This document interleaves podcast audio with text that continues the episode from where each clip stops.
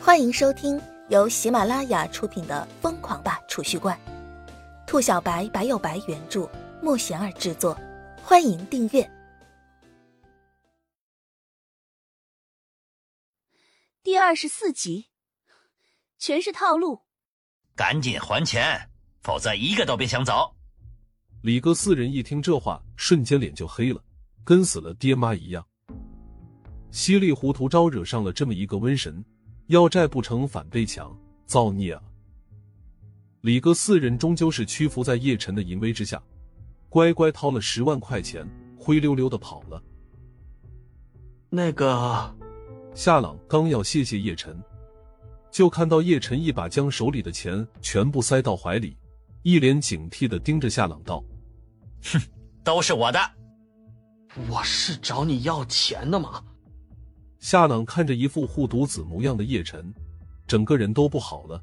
自己刚刚要说什么来着？思绪都被整得不连贯。夏朗深吸了两口气，顿了几秒钟，重新连贯了一下思路，方才一脸感激的对着叶晨说道：“刚才谢谢你啊。”叶晨一看夏朗不是要钱，方才哈哈一笑，亲热的握住夏朗的手道：“哈哈，哎，大家都是同学，这么客气干嘛？”助人为乐是我辈义不容辞的责任和义务。夏朗一听这话，越发感激涕零了。这一刻看着叶晨，觉着叶晨整个人的形象瞬间就高大起来。助人为乐是我辈义不容辞的责任和义务，说得好啊！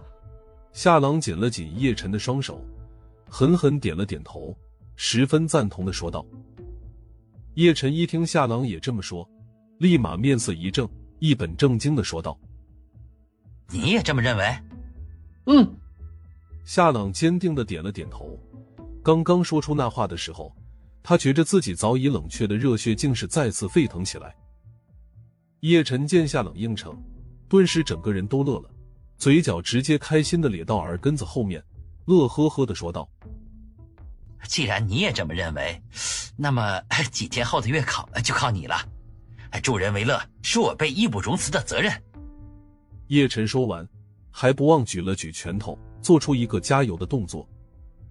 夏朗看着一脸贱笑的叶晨，握着叶晨的手瞬间就僵了，刚刚燃烧的热血如同掉入冰窟窿似的，瞬间降到冰点。套路，全他妈是套路，自己被叶晨给套路了。我帮你补课。夏朗深吸了一口气。弱弱的说道：“哼，骗子！”叶晨冷哼一声，一脸“你骗我”的表情。只此一次，下不为例。夏朗沉吟片刻，终于妥协。哎，兄弟！叶晨一听夏朗的话，立马握着夏朗的手，两眼热泪。夏朗却不知该作何反应。下午放学后，叶晨直接去了小吃店。晚自习神马的不存在的，叶晨这种学渣上不上晚自习，老师也不是十分关心。学校关注的重点，终究还是那些有希望考上大学的学生。小吃店一开门，早已围在店门口的客人们立马一拥而入。三碗牛肉面，两碗炒饭，再来十碗打包。老板，快点来几个小菜，要快！叶晨看着热情的客人们。两眼都乐呵的弯成了小月牙，哼着小曲开始兜大勺。瞬间清香四溢，小吃店中传出一阵剧烈的吞咽口水声。一名接着一名客人抹着眼泪出了小吃店的大门，每次来都是笑着进来，哭着出去，好吃到哭，太不舍了。这家小吃店谁死了？一名中年大妈看着一个接一个哭着出来的客人，一脸懵逼，对着身旁的同伴问道：“哎，不知道啊，下午还好好的，怎么突然死人了？真是世事无常，人生啊，就是这么无奈。”小吃店门口看热闹的人越来越多，一些不明所以的人就看着不时有人进店，过了一会之后就哭着出来了，都以为小吃店这是在办丧事。这年头什么都缺，就是不缺看热闹的国人大妈。大妈们在叶晨的小吃店门口议论纷纷，激烈的讨论着到底是谁挂了。九点钟的时候，叶晨撵着最后一批客人，让他们痛哭流涕，一把鼻涕一把泪的出了小吃店，然后呼啦一下拉上了卷帘门。掉头一看，正有二三十个大妈围在小吃店门口，一脸同情的看着自己，瞬间就懵了，啥情况啊？这是？小伙子，人死不能复生，你可要节哀呀！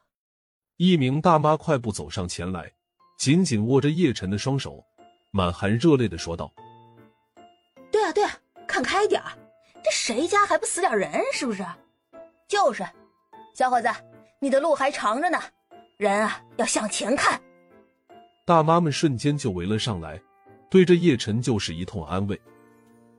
叶晨一脸懵逼，整个人瞬间就僵了，顿了足足一分钟，方才反应过来，一把挣开了大妈们热情的围堵，跟踩了尾巴的猫似的叫道：“你们家才死人呢，你们全家死光光！哼，蛇精病！”叶晨说完，立马用力挤出一个空档。气呼呼的走了，搞毛这是？叶晨简直醉了。自己开个小店赚点钱容易吗？你们这样诅咒我，图啥呀？啊！大妈们看着气呼呼离开的叶晨，一脸懵逼，风中凌乱。